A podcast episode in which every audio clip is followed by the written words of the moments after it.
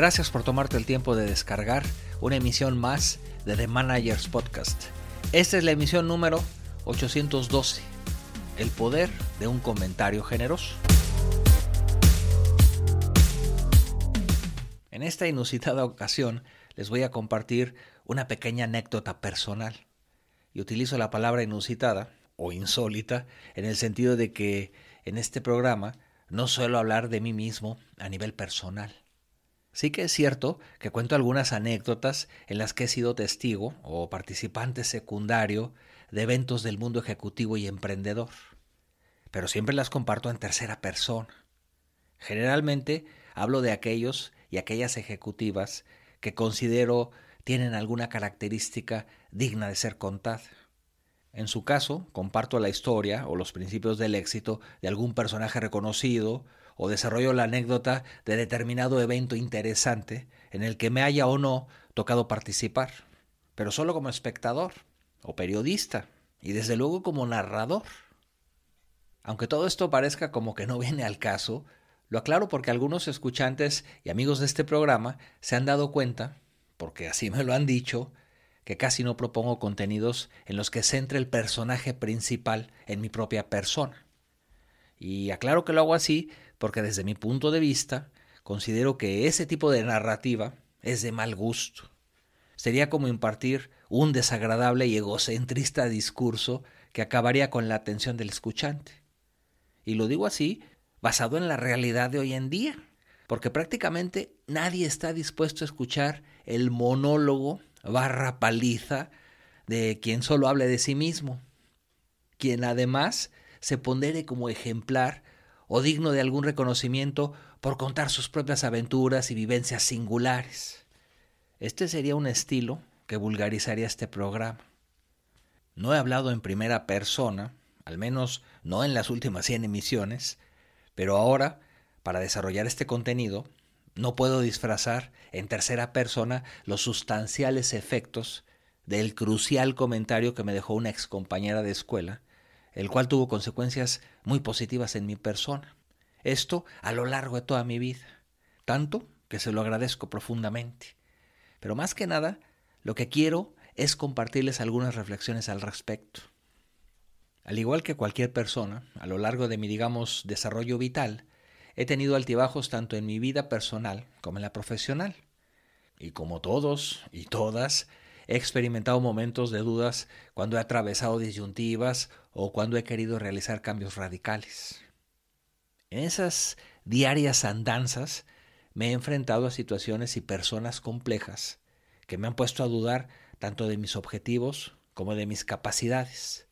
Y al enfrentarme principalmente no a los otros, sino a mis propias dudas acerca de mi persona, de mis cualidades, de mi potencial y carácter, Siempre he recurrido a recordar esa frase que una ex compañera de bachillerato me dejó en algún momento de la adolescencia. Por discreción, omitiré el nombre de aquella hoy entrañable compañera, quien no era exactamente lo que se puede decir como una amiga cercana, pero tampoco había tanta distancia entre ambos como para no haber tenido un par de conversaciones breves. El caso es que, en una ocasión, me encontraba un tanto preocupado por mi rendimiento escolar. No puedo recordar exactamente qué le inspiró a hacerme ese breve, pero contundente comentario. Quizá notaría mi semblante desencajado, porque no recuerdo haber hecho ninguna autovaloración negativa. No lo suelo hacer, pero me dijo algo así como No sé qué te preocupa si vas muy bien. Tú vas a lograr muchas cosas en la vida. Te veo feliz con una increíble pareja y un gran trabajo. Y el comentario lo firmó con una sonrisa. Aclaro que ese comentario no fue exactamente así. Perdón, pero, pero omito describirlo al detalle porque sonaría un tanto presuntuoso y hasta parecería como que me lo he inventado. Pero he considerado que los detalles exactos de ese mensaje no son tan importantes de revelar como el impacto que generó en mi conciencia y también en mi espíritu combativo en ese que le da confianza a uno para seguir adelante. Ese comentario ha resonado muy seguido y sigue resonando en mi cabeza, justo cuando he atravesado por momentos complicados, cuando me ha sobrevenido la desconfianza, Cuando me he sentido cabizbajo, desmotivado y con la pila baja, he recurrido a repasar en mi cabeza esa mini arenga para recuperar la confianza. Entre otras cosas, el comentario ha tenido gran calado en mi consciente debido a la alta categoría en la que tengo ubicada a esa excompañera de escuela, porque siempre la he considerado como una persona muy especial en todos los sentidos.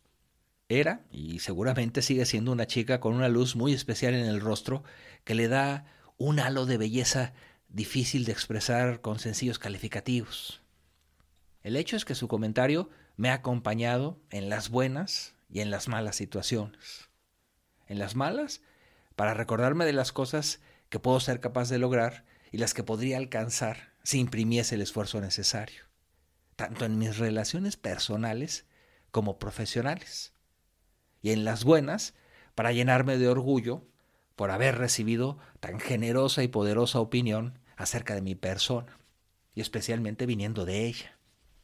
Confieso que me costó trabajo decidirme a compartir el contenido de esta emisión, porque no quería convertirlo en un acto de exhibicionismo en el que me centrara en presumir el espléndido concepto en el que me tenía una chica formidable. No, no, esa no es la idea. Eso demeritaría todo el trabajo del artículo y el mismo podcast.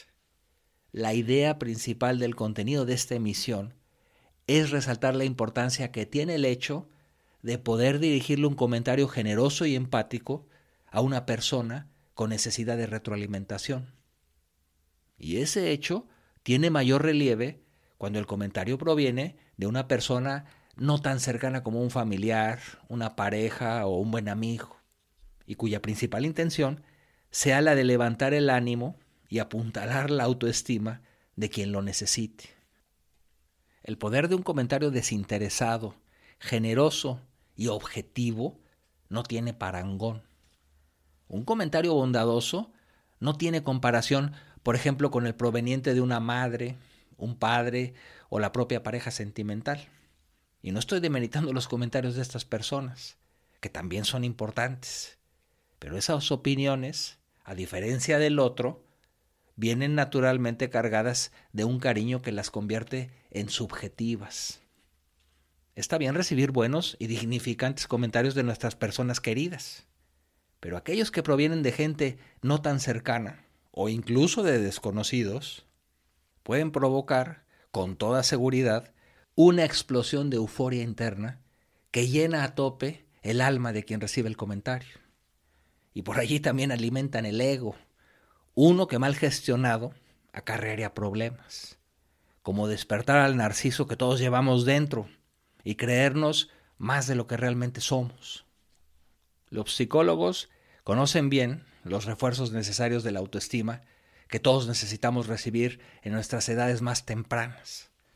Démonos cuenta qué buenos y grandes resultados producen a lo largo de toda su vida los niños y niñas que escucharon de sus padres y maestros proclamas como tú eres inteligente, tú puedes con esto y más esta calificación está muy mal para ser tú.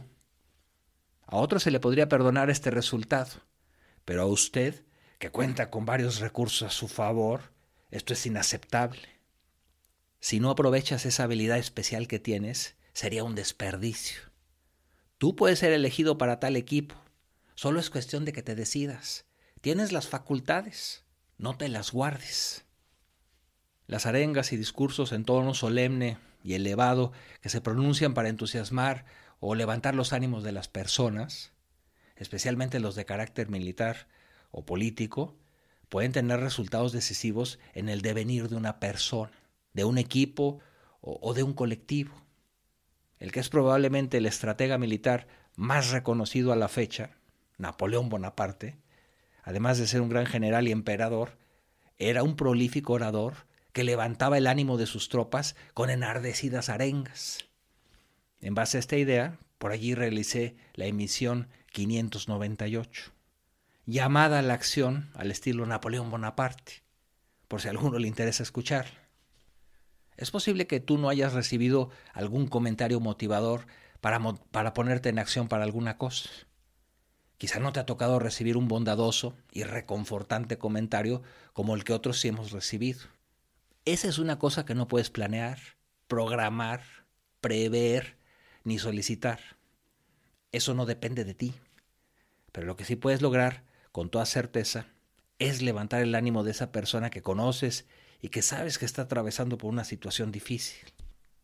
Tú puedes cambiar la vida de ese joven que ves un poco desorientado solo con dirigirle unas palabras generosas que seguramente le mejorarán la autoestima, haciéndole ver que puede lograr más de lo que él o ella no ha descubierto aún en sí mismo.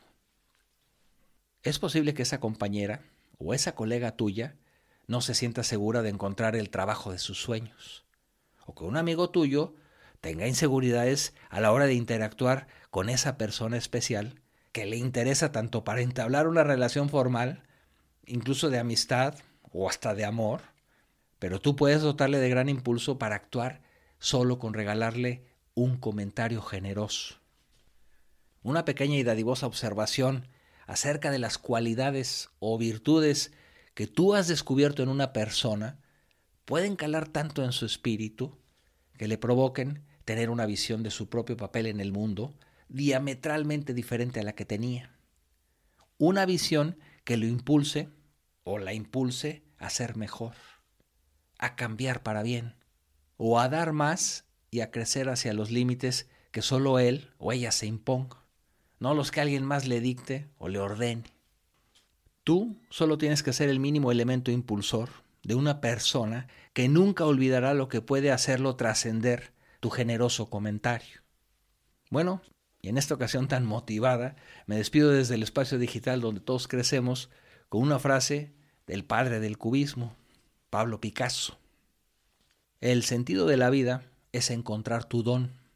El propósito de la vida es regalarlo.